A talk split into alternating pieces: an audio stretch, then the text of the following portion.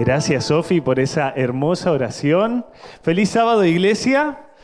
Qué lindo. eh, este sí es un, un lindo sábado eh, de sol, luego de una semana con mucha humedad, donde costaba secar los pisos, donde costaba la ropa y tantas cosas, ¿verdad?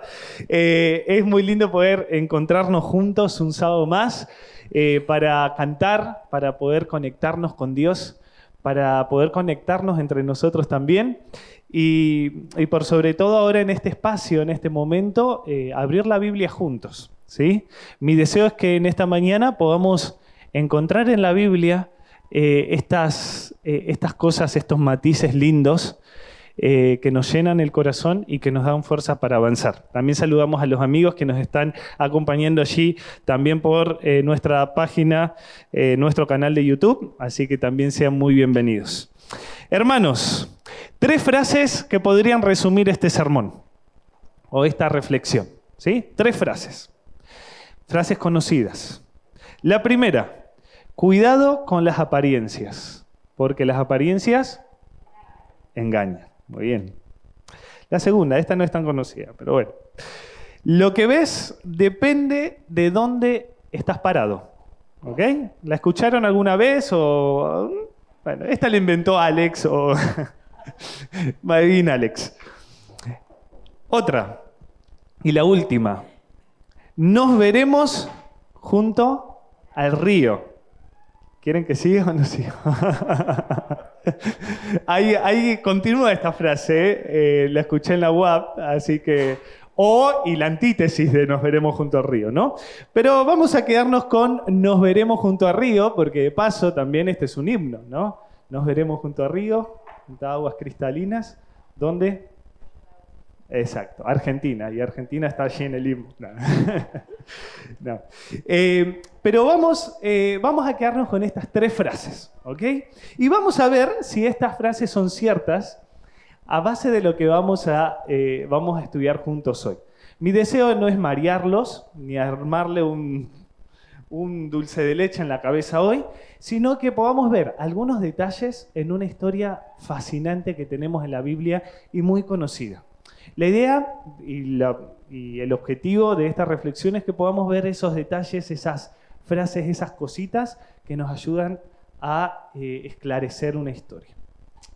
A menudo nos referimos siempre a los cuatro evangelios. De paso, la historia que vamos a ver hoy se encuentra en uno de los evangelios. Pero, ¿cuáles son los cuatro evangelios? Mateo, Marcos, Lucas y Juan. Perfecto, muy bien. En realidad, eh, está bien y está correcto decirte que es un evangelio, ¿verdad? O sea, es un solo evangelio con cuatro visiones diferentes, cuatro miradas diferentes, ¿no? Sabemos que evangelio significa buenas nuevas, buenas noticias, y evangelio también significa Cristo Jesús, ¿no? Como una buena noticia. Entonces, eh, ¿por qué cuatro evangelios? O mejor dicho, ¿por qué un evangelio en cuatro miradas? ¿No?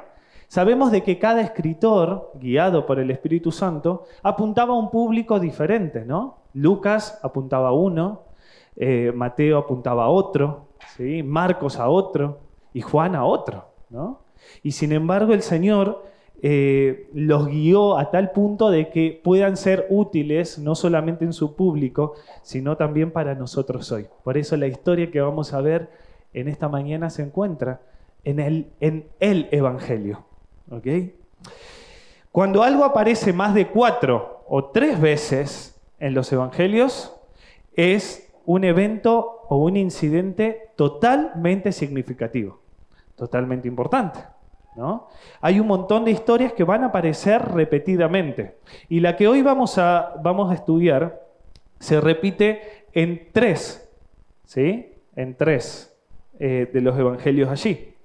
En Mateo capítulo 27, en Marcos 15 y en Lucas 23. Pero tranquilos, yo sé que uno va a empezar a buscar Marcos, otro Mateo, otro Lucas. Vamos a centrarnos en el evangelio de Lucas. Así que vamos a ir a Lucas 23 y lo vamos a tener allí. ¿Y por qué nos vamos a guiar por Lucas? De paso, Lucas, el gran doctor, ¿no? El doctor amado allí. escribiendo y recopilando información. Lucas va a contener de esta historia todo lo que Marcos y Mateo dicen al respecto. Lucas también va a contener la información relevante del incidente. Lucas nos va a decir en tan solo siete versículos el final de la historia que Mateo y Marcos no te cuentan. Y de paso, Lucas lo hace seguido. Yo sé que se está estudiando el libro de Lucas algunos. Y bien, ¿no? Lucas te cuenta algo más de la historia que vamos a leer. Si no fuera por Lucas, no vamos a tener la historia completa o el final de la historia. Y lo que nos interesa y lo que Lucas va a escribir acá es el final. Por eso, ustedes ya están allí en Lucas capítulo 23 y vamos a estar hablando de la escena ¿sí? de la crucifixión y muerte de Cristo. ¿no? Y allí vamos a ver algunos personajes. Primero, eh, los personajes aquí de la escena. Si bien al principio eh, entran algunos y demás, hoy nos vamos a centrar en solo tres personajes. Uno Jesús y al costado de la cruz de Cristo habían dos ladrones. ¿no? ahora vamos a investigar un poquito más sobre eso. Dos ladrones, dos delincuentes. La circunstancia, la crucifixión. Características de estos dos personajes. Eran delincuentes, eran ladrones, ¿verdad? Y hay otra característica más. Por eso yo le pedí a mi amiga Aye, ¿sí? ella tiene un versículo que está en Mateo 27, 44, que vamos Vamos, ella lo va a leer fuerte para nosotros. Le vamos a pasar el micrófono que lo dejé por acá. Gracias. Y vamos a ver algunas características más de este personaje, de estos.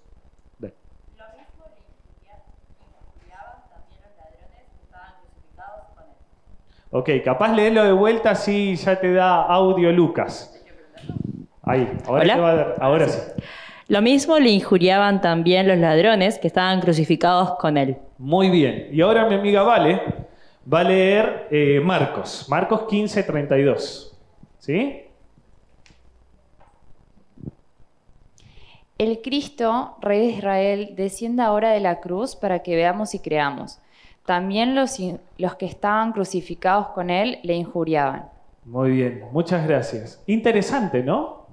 Dice que los dos ladrones en la cruz lo injuriaban, ¿no? O sea, lo, lo, no, sería bromeaban la palabra, sería eh, lo chicaneaban, ¿no? En otras palabras, ¿no? Los dos, interesante, ¿no? Yo siempre pensé que era uno. No sé si ustedes han pensado siempre que eran uno. Dice que los dos ladrones en ese momento se burlaban de Jesús, ¿no? Pero Lucas nos da mucha más información. Vamos a ir a Lucas capítulo 23, versículo 32. Lucas capítulo 23, versículo 32. Dice, llevaban también con él a otros dos que eran malhechores para ser ejecutados. ¿Sí? Interesante, ¿no? Llevaban allí a dos, dos malhechores, ¿sí? Dice Lucas. En cambio, los otros evangelios dicen los ladrones. Mateo y Marcos eh, utilizan allí una palabra muy diferente a la que Lucas utiliza aquí en el Evangelio, para referirse a la característica cual, a la cualidad de estos ladrones. Mateo y Marcos usa una palabra que se llama lestés, que significa un malhechor en sentido de insurrecto, un terrorista, ¿no? alguien que se opone al gobierno alguien político, alguien que con las fuerzas de la violencia quería llevar eh, allí a cabo una revolución, ¿no? para que eh, allí Israel sea libre de la opresión romana. En cambio, Lucas no utiliza la misma palabra. El Evangelio de Lucas utiliza otra, que ahora a continuación la vamos a ver. Pero es interesante que también Mateo utiliza la misma palabra para referirse a un preso común de la época, el jefe de la pandilla, que se llamaba Barrabás. ¿Han escuchado allí a Barrabás? Allí eh, ante Pilato, recuerdan ese incidente, ¿no? ¿A quién quiere que yo suelte? ¿A Barrabás o a Jesús? ¿No? Y es interesante, y esto fui investigando también en la semana, las palabras de Pilato en este, en este incidente, ¿no? En un momento, imagínense en la escena, aquí les traigo a los dos Jesús, ¿no? Palabras de Pilato, que quizás en nuestra traducción no se, no se aprecia mucho, ¿no? Aquí les traigo a los dos Jesús. De paso, en el siglo II creció tanto el cristianismo, tanto el, cristianismo, obviamente después de Cristo, ¿no? Que fue, se expandió y fuera de Palestina, ¿no? incluso eh, en, en, el norte, ¿no? en Siria. Por eso en el siglo II fue necesaria una traducción ¿sí? para, eh, para el área de Siria, ¿no? la traducción del Nuevo Testamento. Sabemos que Apocalipsis fue, se escribió a fines, terminó de ser escritos a fines del siglo I. ¿no? En el siglo II ya era necesaria una traducción ¿sí? para poder, eh, para que pueda ser entendida eh, por Siria. ¿no? Por eso allí eh, es interesante porque eh, allí en Mateo 27, en la versión siriaca, ¿no? dice, ¿a cuál de los dos querés que os suelte? ¿A Yeshua el Cristo o a Yeshua Bar Abbas? ¿no? Interesante. Dice que los dos tenían el nombre de Jesús, Salvador. ¿no? ¿A quién quieren que os suelte? ¿A Jesús, el Mesías, o a Jesús, Bar Abbas? ¿no? Interesante porque quizás en nuestra lectura no nos llegamos a percatar de eso. Quizás tenían el mismo nombre. Imagínense, en una, eh, el sueño de una mamá judía era llevar en sus entrañas al Salvador del mundo en ese tiempo, ¿no? Por eso le ponían nombres o parecidos a Jesús Salvador o Isaí, Isaías, Oseas, que con unas palabritas más o menos significan Salvador. Entonces imagínense en ese momento, ¿no? Ante, ese, ante el pretorio allí, ¿no? Teniendo que decidir a quién quieren que los libere. Bueno, conocemos la historia.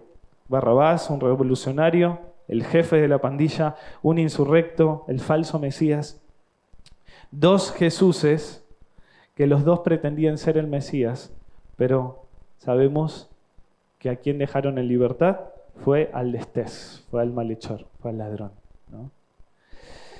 En cambio, Lucas utiliza otra palabra, ¿sí? que lo, leímos recién, que era eh, cacurgos, que significa malhechor. ¿sí? Era un tipo especial de delincuente. ¿sí?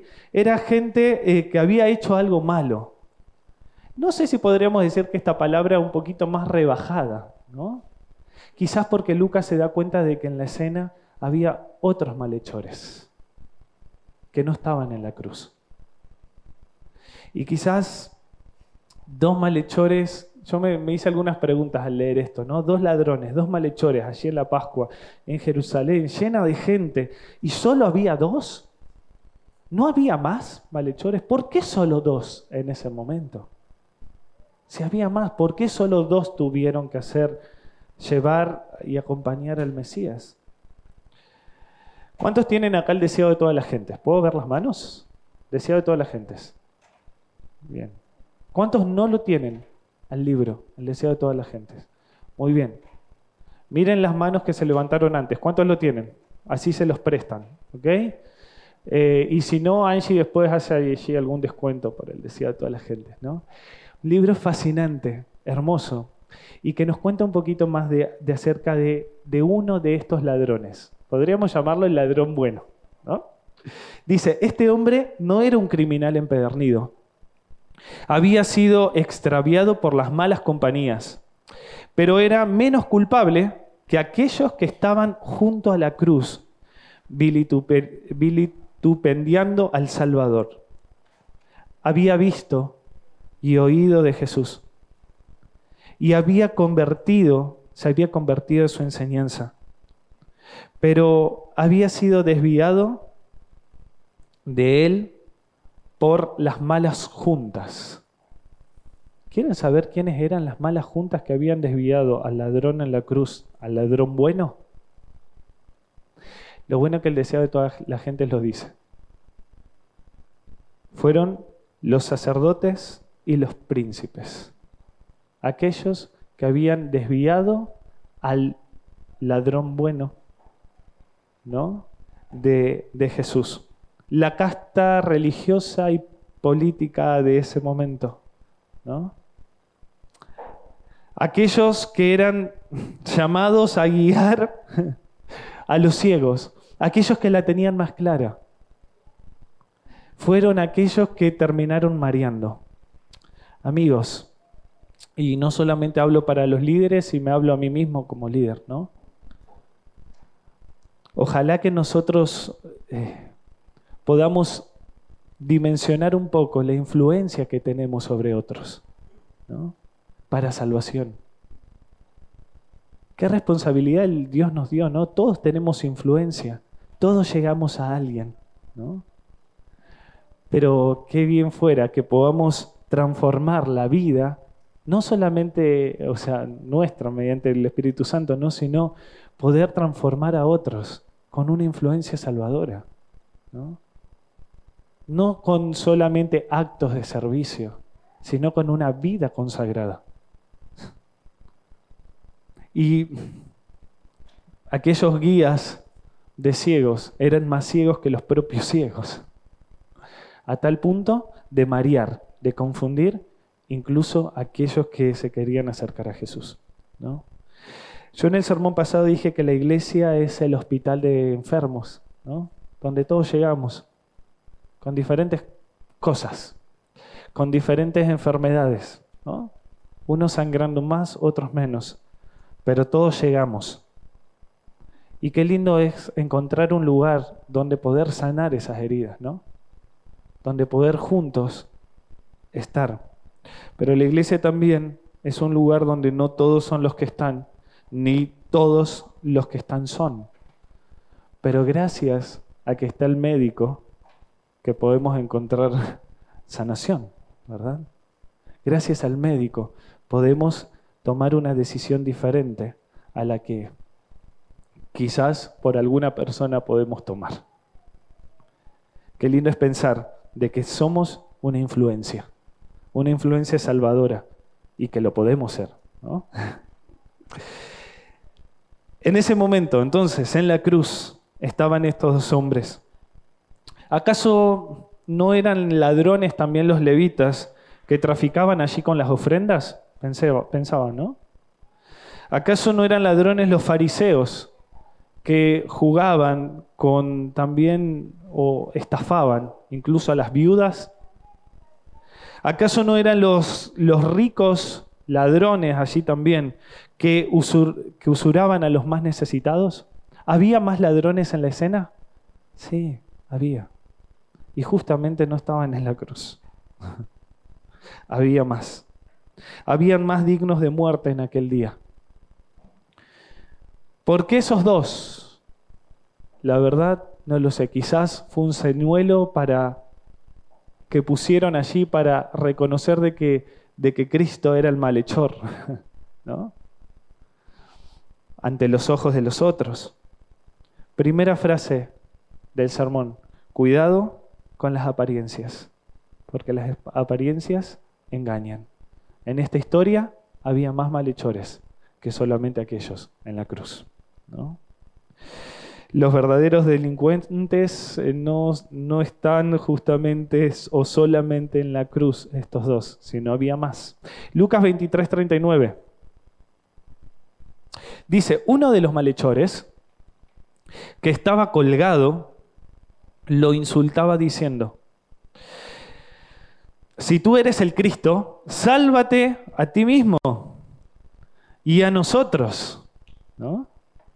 Dice que había uno que lo insultaba. Dijimos anteriormente que habían, ¿cuántos eran? Dos los que lo insultaban.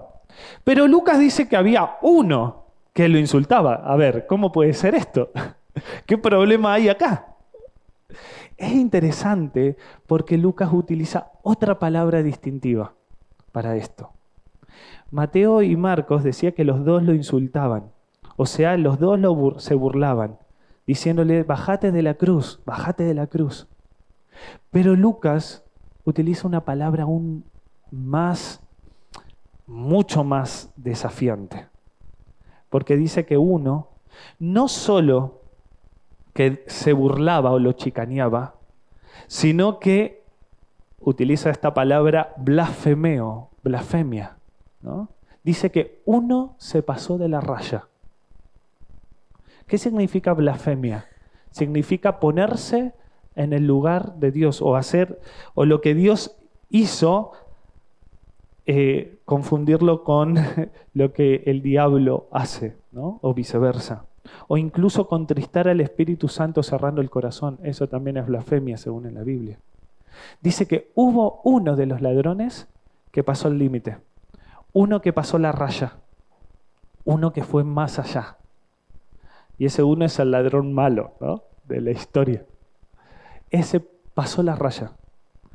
Dice en Lucas, eh, ahí en 40, en el versículo 40, respondiendo el otro, lo reprendió diciendo, ni siquiera estando en la misma condenación, temes tú a Dios. ¿No? Imagínense esa escena. Jesús en el medio y entre los dos más o menos peleándose. ¿no? Los dos se estaban burlando, pero de repente uno toma una acción diferente. Uno le dice, pará, te estás yendo. Pará. No tenés respeto ni siquiera por quién está en el medio. Uno de los dos reprende al otro, pero se reconoce pecador. Y acá está la diferencia, amigos.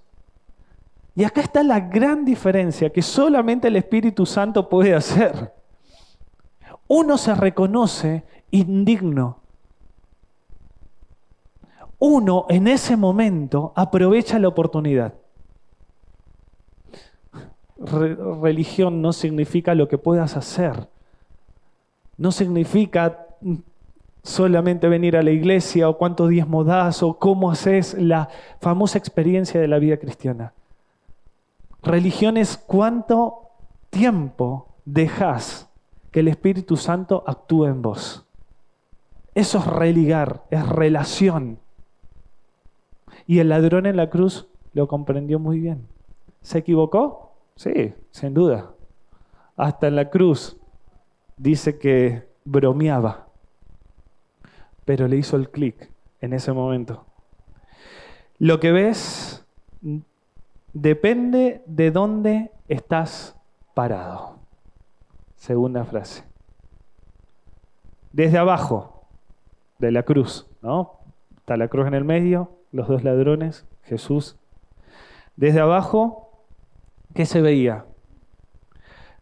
Tres perdedores, muchos veían esto, y en el medio el peor.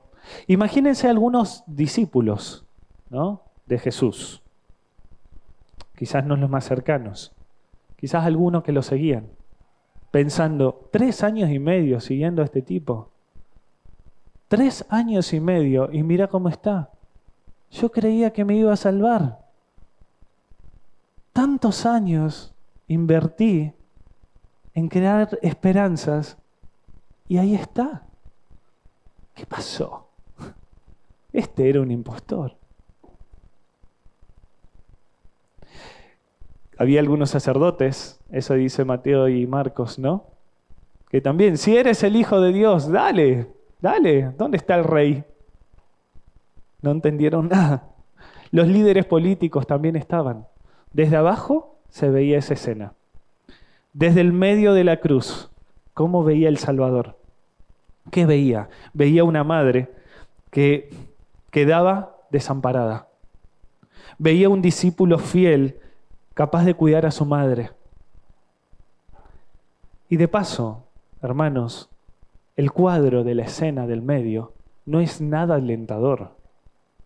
No es como las pinturas eh, cristianas, medievales, renacentistas, de un Jesús tapadito, con cara angustiosa. No, no, no. Jesús desgarrado, sangrando, con heridas abiertas, sangre seca, labios secos, desnudo, Imagínense ver esa escena. Al mismo Salvador, al mismo Mesías, en esa condición. Y sin embargo, tiene tiempo y vocación para ocuparse de los de abajo, con apenas susurros, porque tampoco que podía hablar tanto.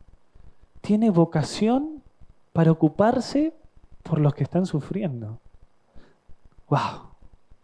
¡Qué impresionante es Dios!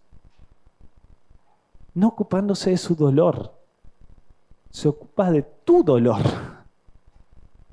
Y acá entramos nosotros, en el margen y en la escena, porque Jesús cargó mi pecado. Eso que me hace separarme de Dios, eso por lo cual lucho continuamente.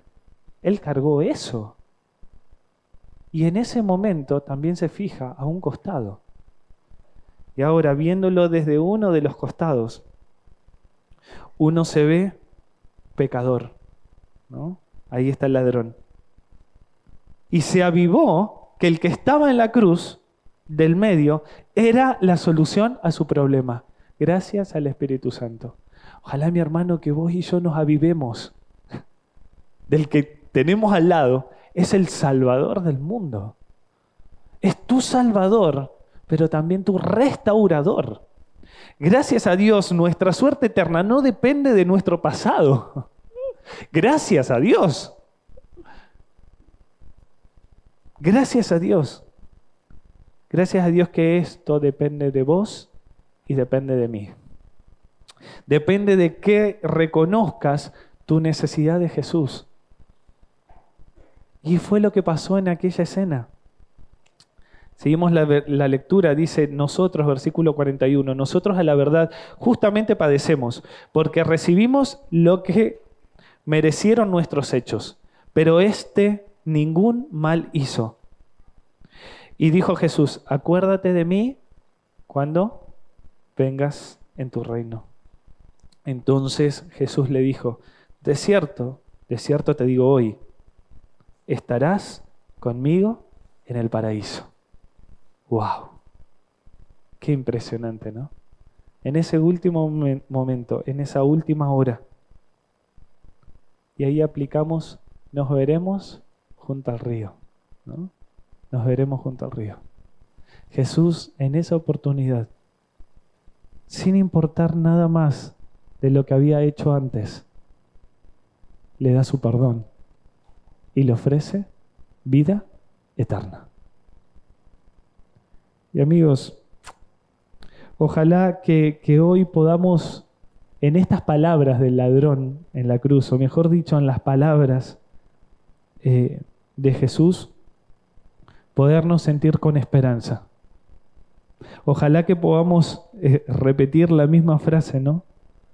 Señor, acuérdate de mí cuando vengas en tu reino.